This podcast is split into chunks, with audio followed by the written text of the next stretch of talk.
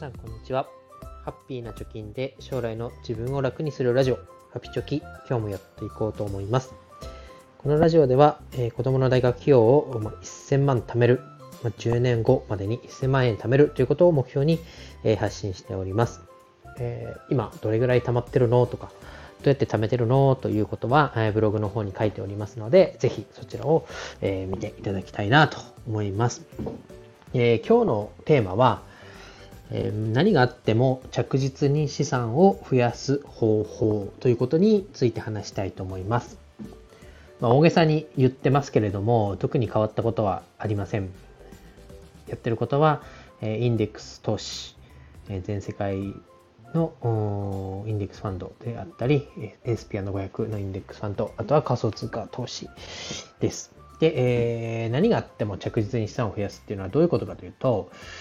えー、まあ、ほっとくっていうことですね、答えは。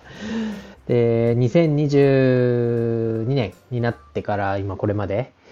えー、ほとんどね、資産は下落相場に突入していたと。まあ、ウクライナ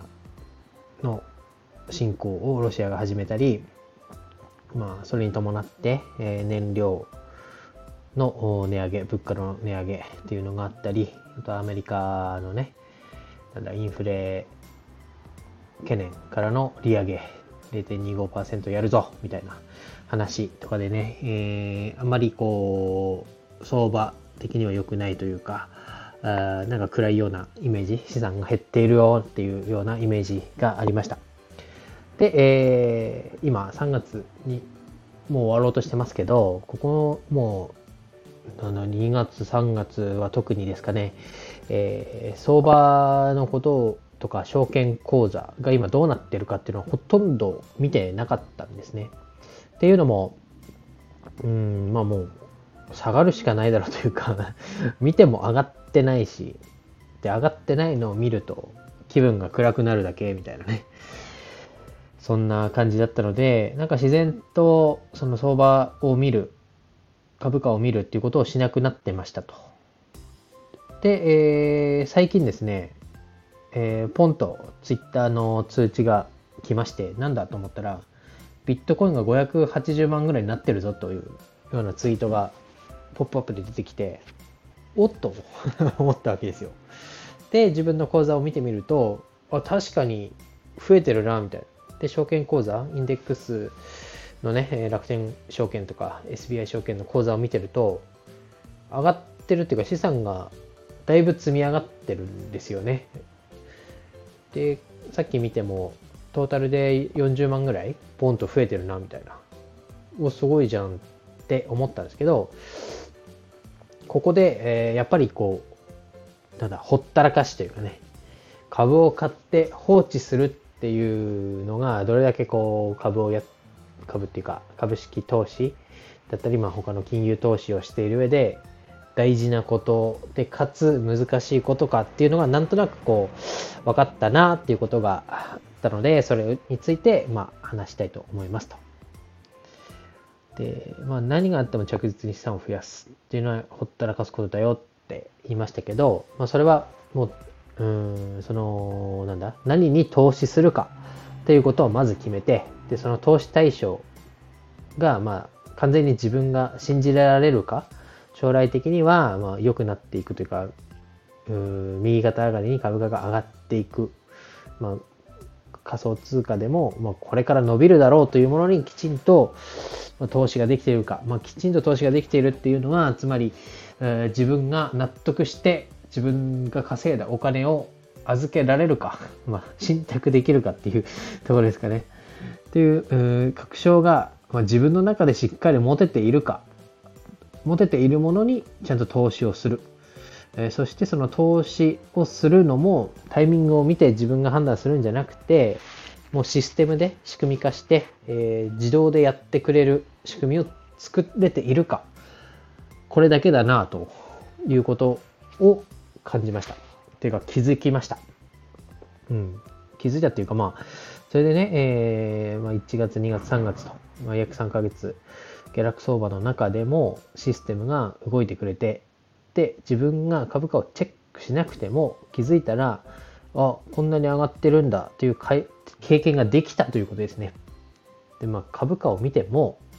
まあ、1円も 株価は上がりませんし、うん、やれることって言ったら、その投資の入金の金額を増やすことぐらいだなというようなことが、まあ、実感できましたね。で、まあ、やっぱり投資をした金額が目減りしていく。まあ、利益確定しないんで、実際減ってはないんですけど、まあ、含み損かみたいな状況を見るのはやっぱりどうしても辛くて、で、えー、このままずっと下がり続けるんじゃないかとかね、預金で持っといた方が安全だったんじゃないかとかね、いろんなこう、負の感情が出てきますけど、それをもう、なんだろう、遮断してというか、ほっといて、で、えー、もうインデックスなり仮想通貨なり自分が信じたものに投資をしてるんだというところで、まあもう覚悟を持っておいておく。っていうことをすると、まあ、今回のように、えー、自動で自動でというか自然と相場が良くなれば資産もその分プラスに転じるみたいなことが、うん、実際に起こるんだなと。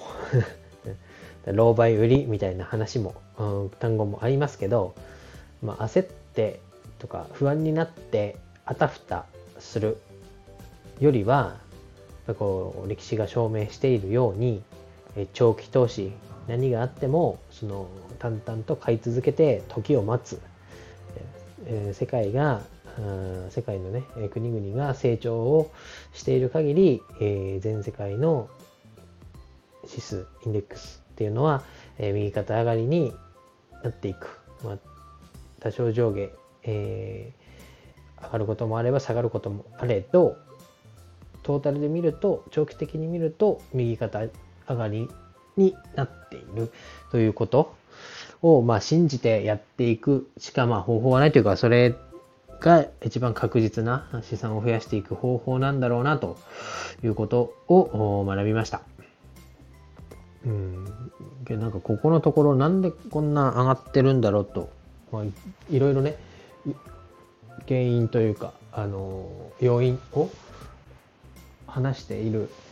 人たちいますけど、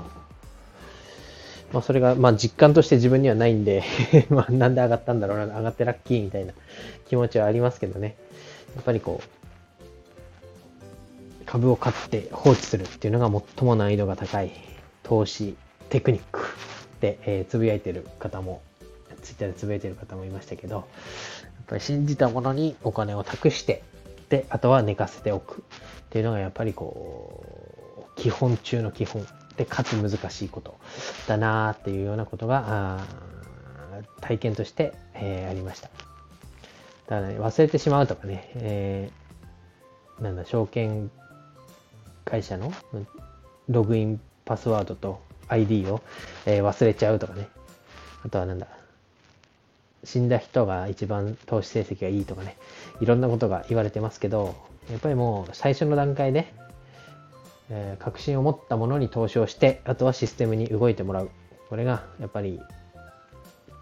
うん、大事なこと。何回言ってんだ 大事なことで。で、自分ができることっていうのは、やっぱり自分の手の届く範囲のことに集中するっていうこと。